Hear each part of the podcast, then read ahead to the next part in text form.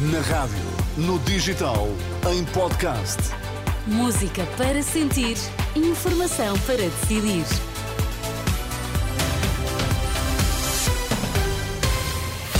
Vamos lá, é sexta-feira, 29 de dezembro, a última edição das três da manhã. Bom dia, Sérgio. Bom dia, Inês. Quais são os destaques a esta hora? A situação permanece complexa nas urgências, tempos de espera não diminuem. Vem aí um aumento generalizado de preços. Então, e no Desporto, Rui Viegas, bom dia. Olá Inês, bom dia. Hoje Benfica e Porto despedem-se do ano civil.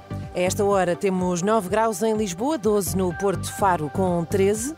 Vamos lá, a edição das 7 na Renascença com o Sérgio Costa. 14 horas para consulta urgente no Hospital Beatriz Ângelo em Loures e mais de 7 no Amadora Sintra. Mantém-se assim a pressão sobre as urgências hospitalares. Esta manhã, em Lisboa, no Hospital Santa Maria, um doente urgente tem de aguardar mais de 4 horas pelo atendimento e no São José quase 2 horas.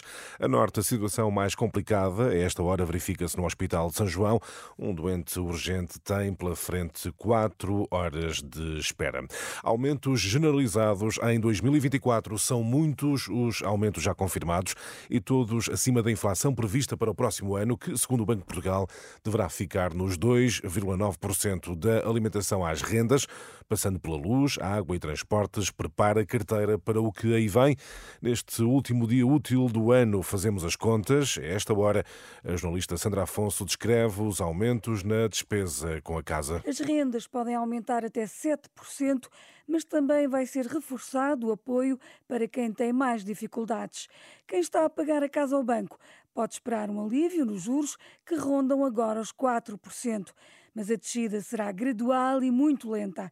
Até final de março ainda é possível pedir o congelamento da prestação por dois anos. Nos principais consumos, destaque para a tarifa regulada da luz, que aumenta 3,7%. Também não se sabe como vai ficar a conta da água, mas o regulador defende atualizações de 8,5%. No gás natural, a Galp sobe 4% e a EDP 2%.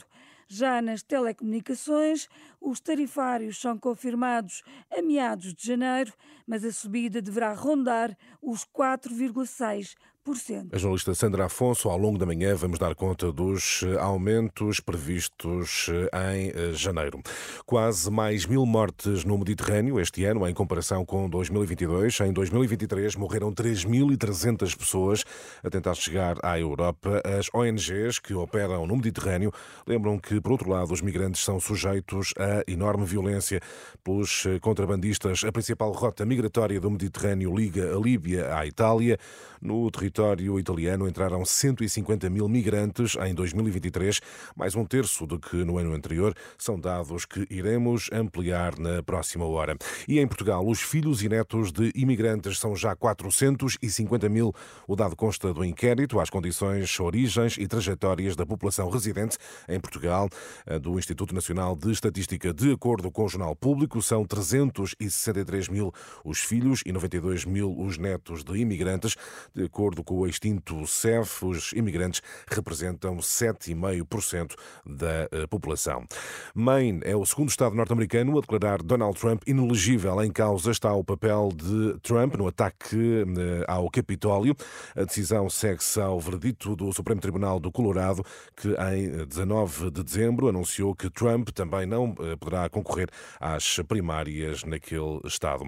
Desta madrugada, registro de vários mortos e feridos em mais um ataque israelita que atingiu um campo de refugiados eh, no centro de Gaza, o campo de refugiados de Nuseirat.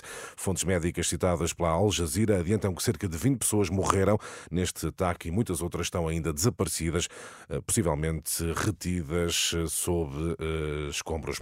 A violência também na Ucrânia, mais de uma dezena de mísseis disparados pelas tropas russas contra Kiev. Kharkiv e Lviv foram também cidades ucranianas atingidas por ataques russos esta madrugada. Ainda não há, por agora, registro de vítimas ou eh, danos materiais. Agora, o desporto, Rui Viegas, Benfica e Porto entram em campo esta sexta-feira para o campeonato. E despedem-se do ano civil na última jornada da Primeira Liga em 2023.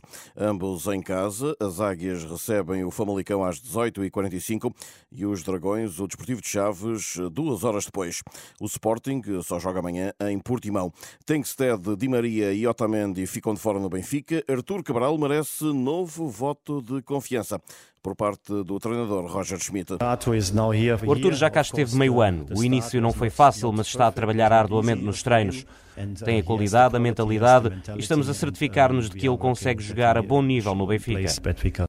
E na edição das oito, vamos ouvir o treinador do Futebol Clube do Porto, Sérgio Conceição. Combinado. E agora, Sérgio, falamos de técnicas que eh, serão amigas do ambiente no setor têxtil, É um setor que é tantas vezes acusado de ser muitíssimo poluidor. Sim. Agora é possível tingir tecidos com ADN? É verdade, é o caso da Colorifix, uma empresa com escritórios no Reino Unido e também em Portugal, que usa micro-organismos derivados de ADN para corar materiais eh, têxteis. A Renascença falou com o gerente executivo desta empresa, Or Que explica como funciona este processo.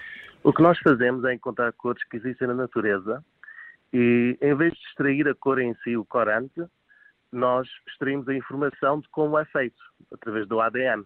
E com esse ADN modificamos micro-organismos que vão consumir açúcar e, basicamente, ah, miolo de soja para criar todas as cores, através do açúcar em nitrogênio, como é feito na natureza. E a empresa defende assim, Inês, que esta é uma inovação amiga do ambiente que traz ao setor da moda. Isso é espetacular e, e estaremos aqui provavelmente perante uma, uma, uma espécie de revolução ambiental no mundo da moda, não? Sim, há quem diga que de facto sim, mas há também quem mantenha reservas. É o caso de Salomé Areias, investigadora e membro da ONG Uhum. Fashion Revolution, defende que nada poderá ser verdadeiramente sustentável enquanto houver produção excessiva. o próprio sistema, vendo do ponto de vista global, é insustentável. Portanto, aquilo, tudo que nós fizemos dentro da indústria têxtil, como ela está construída, maioritariamente virada para o fast fashion, vai sempre ser insustentável, enquanto não mudarmos o próprio sistema.